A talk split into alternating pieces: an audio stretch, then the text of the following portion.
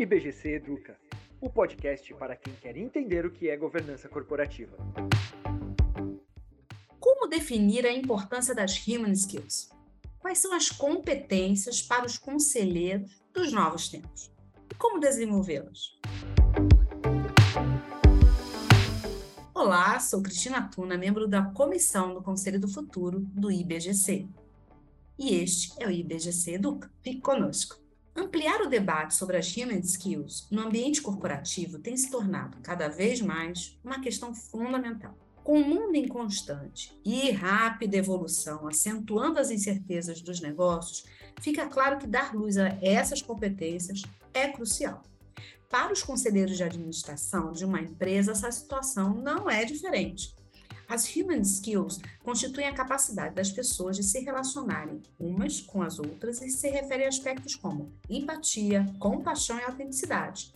Na dinâmica do mercado atual, é cada vez mais necessário que o conselho assuma um papel ativo e colaborativo e que compreenda como que essas competências contribuem para a sustentabilidade da organização, a efetividade do colegiado, além de serem pilares para que as boas práticas de governança sejam incorporadas à cultura organizacional. Para conversarmos sobre isso, recebemos Maria Cristina Bianchi, vice-coordenadora da Comissão de Empresas de Controle Familiar do IBGC. Cris, minha xará, é um prazer recebê-la neste episódio. Oi, tudo bem, Cris? E é um grande prazer estar aqui com você hoje. Para a gente começar, me explica quais são as principais competências, ou em inglês, human skills. Na verdade, é, são muitas, né? Mas nós vamos falar aqui de cinco: desapego ao protagonismo, permissão para errar para si e para os outros, análise crítica construtiva, abertura para o valor da experiência e para o novo e desafiador, e ação e reação acolhedoras, que significa conexão. Entendo, são mesmo muitas. Então, vamos começar pelo desapego ao protagonismo. Como os conselheiros podem pensar neste ponto dentro da atuação em colegiado? Bom, o protagonismo é uma característica muito comum no ser humano. Quando uma pessoa é entendida em algo, é muito forte numa matéria, ou mesmo tem muito poder, pode ser financeiro, intelectual, enfim, ela normalmente ou se coloca no protagonismo em uma reunião, ou é colocada pelos outros como protagonista, né?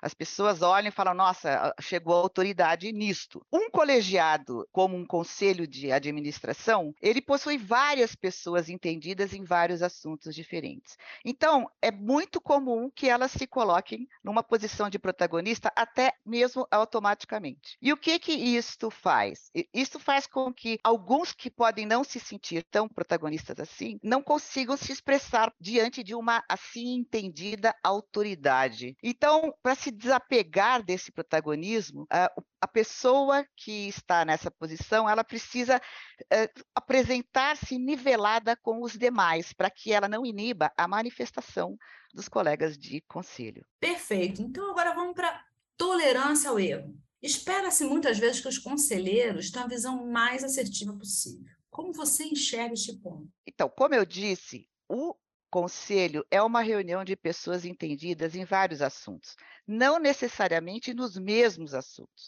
O que, que isso faz? Faz com que cada um ali possa ter receio de se expressar e ser criticado e ser julgado então, e de errar. Ele nem sabe isso que ele vai falar está errado ou está certo, mas há esse medo, porque há uma competição entre os membros de conselho, que é algo muito comum entre seres humanos, não é especialmente encontrado em conselhos, né? Mas é encontrado onde você tem pessoas de competências elevadas. E o conselho é assim. Então, isso é algo natural do ser humano.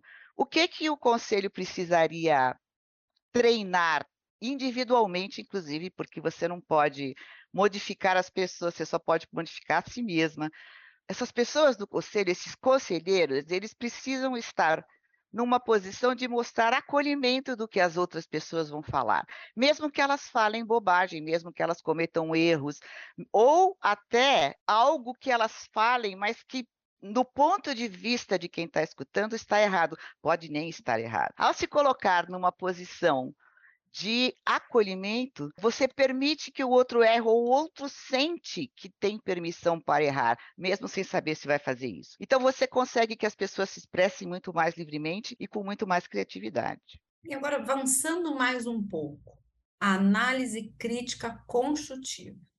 Quais são os sinais em um conselho que essa competência não existe ou pelo menos não está sendo colocada em prática? Os sinais são fáceis de olhar, né, de, de perceber. Quando alguém se manifesta, eh, se a recepção é fria, se a recepção é contrária ao que a pessoa se manifestou, se não é uma recepção do tipo, nossa, por exemplo, né? Uma recepção acolhedora seria, ah, engraçado, o meu ponto de vista é diferente do seu. Vamos explorar o seu ponto de vista e o meu para construir alguma coisa ou para chegar a uma conclusão uh, que seja boa para mim e para você e que todos compreendam. Nesse ponto, você, mesmo que você não concorde, você está acolhendo sem análise crítica destrutiva. Né? A sua análise crítica construtiva faz com que a pessoa explore o ponto de vista dela, e dali você aprenda alguma coisa, ou até o conselho inteiro aprenda alguma coisa. Então, ela é acolhedora, análise crítica construtiva. Não é comum isso. Normalmente, uh, o que se vê é a pessoa receber muito refratariamente o que a outra fala, quando a outra fala algo desconhecido, ou quando a outra fala algo com o qual você não concorda. Então, há muitas formas né, de, de análise não ser construtiva. É mais fácil você perceber quando ela é construtiva, né? Que é isso que eu disse. Você recebe a informação e constrói em cima dela, mesmo que você não concorde ou mesmo que você não conheça o assunto que a pessoa está trazendo. Trazendo esse gancho do acolhimento, vamos para mais um desafio sobre as atuais e novas gerações atuando juntas no ambiente do conselho. Conte-me um pouco sobre a abertura para o valor da experiência de um lado, em paralelo ao que é novo e desafiador do outro. Bom, isso tem muito a ver com a, o que nós estamos uh, enxergando num futuro bastante próximo, que é uh, duas, três, quatro, cinco uh, gerações no mesmo ambiente. Pode ser no mesmo conselho, pode ser na mesma empresa, enfim. São muitas gerações. E hoje em dia, cada geração tem visão muito diferente da anterior, porque está tudo muito evoluindo muito rapidamente. É um desafio você olhar para uma geração mais velha que a sua e uh, não pensar, nossa, essa pessoa está superada, porque eu já sou de um século ou de uma década diferente, eu estou muito mais alinhado com uh, a, o que está atualmente acontecendo. Então, uh, isso já se torna um desafio de cara. Tem outro desafio que é da pessoa mais velha. Olhar para a jovem e não pensar, nossa, mas essa pessoa não tem experiência nenhuma, é, ela mal saiu das fraldas, como se usa uh, falar. Então você passa a não escutar o que a pessoa está falando, porque ela é de outra geração que a sua. É muito desafiador para ambas as gerações olhar para uma geração diferente e acolher como algo construtivo. E olha, com, com, várias gerações no mesmo ambiente, se torna realmente um grande desafio. Então, o, o que é que a gente precisa ter em mente nessa situação? Que a experiência das gerações passadas, ela é complementar à audácia das gerações mais jovens. Porque as gerações mais jovens virão com desafios, e é bom que elas aceitem desafios de inovação, virão com desafios sem ter a prática de enfrentar desafios como têm as gerações mais velhas. Elas também desafiaram inovações na época delas. Essas inovações estão, provavelmente estarão superadas, mas a experiência de se enfrentar desafios, essas pessoas mais velhas guardam no seu, enfim, no seu repertório de ferramentas e, e coisas que elas sabem. Então, juntar as duas é a melhor coisa a se fazer, porque são complementares, constroem juntas e se, se dão suporte mútuo, ou no caso de muitas pessoas, vários suportes diferentes para um mesmo objetivo, que é evoluir para o futuro.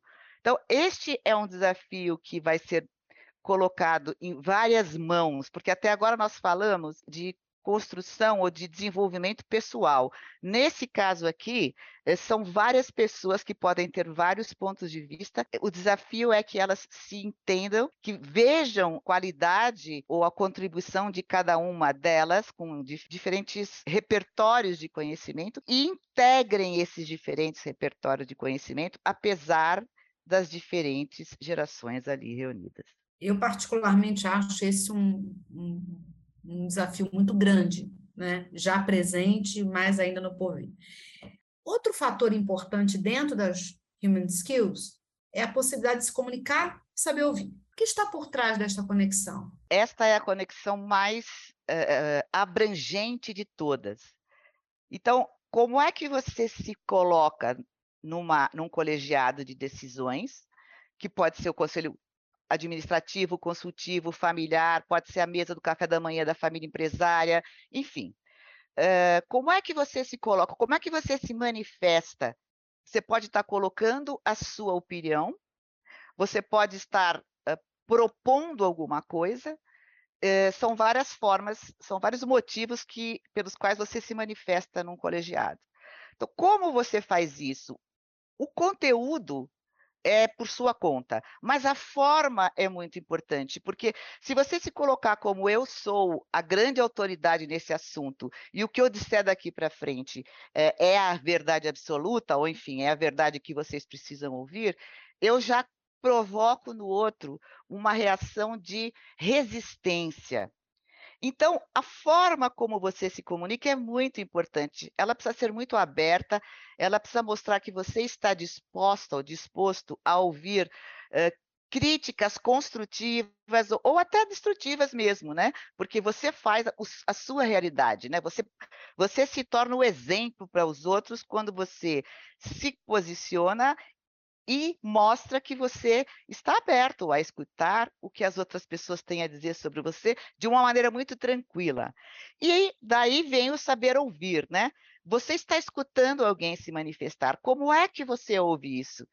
O que que o seu pré-julgamento, porque todos nós temos pré-julgamento, o que que seu pré-julgamento está dizendo? Você não pode dar ouvidos a ele. Você precisa estar ali e mostrar que você está escutando profundamente o que a pessoa tem a dizer para você e que você não vai fazer críticas destrutivas e que você uh, entende o ponto de vista da pessoa, ainda que você não concorde com ele. Então, você não pode mostrar, não deve, né? Poder a gente pode, mas não deve mostrar nenhum tipo de beligerância ali, de resistência, nem ao que você escuta e nem ao que você transmite.